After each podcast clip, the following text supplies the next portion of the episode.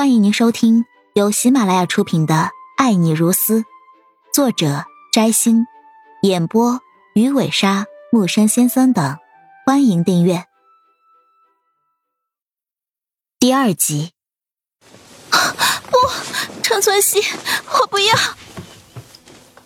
沈小雨突然剧烈反抗起来，用尽全力将陈存希推开。他推开身上的男人后，自己后退，撞倒在床上。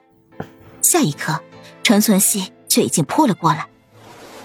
沈小雨翻身朝门口爬去，但一只强有力的手腕骤然抓住他的脚踝，如遭电击的感觉瞬间从脚踝传来。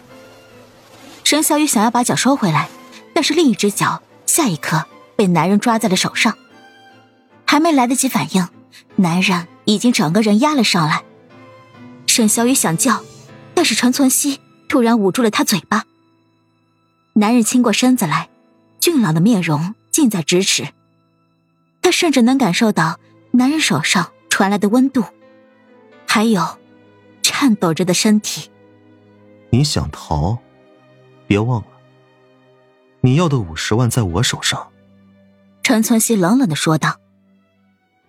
沈小雨被陈存希紧紧的压着，一股浓烈的男人气息将他淹没，只觉得脑袋有些晕。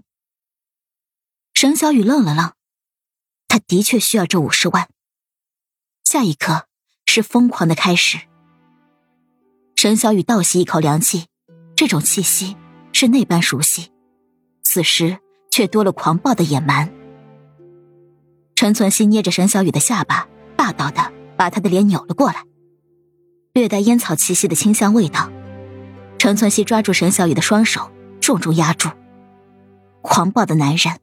野蛮的动作，最后陈存希伸手用力一扯，哗啦啦的声音传来。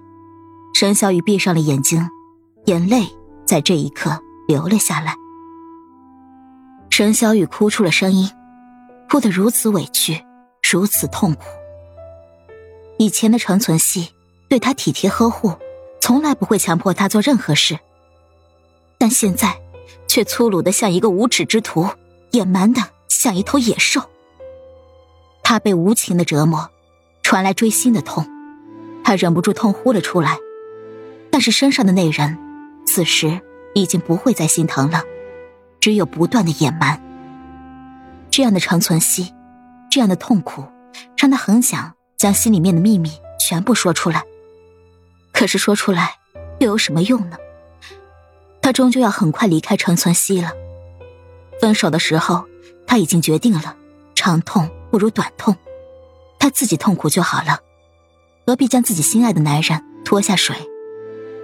最后，沈小雨闭上了眼睛，也将心里面的一切封锁了起来。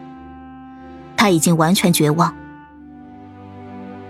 不知道过了多久，对于沈小雨来说，似乎过了一个世纪。陈存希终于停止了对他的折磨。原本，在他的想象中，自己和陈存希的第一次应该是美好而幸福的。但此时此刻，他只感受到无尽的苦涩和痛楚。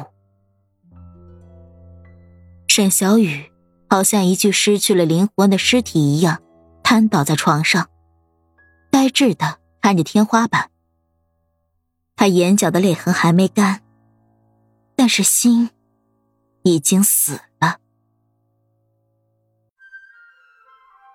亲爱的听众朋友，本集已播讲完毕，请订阅专辑，下集精彩继续。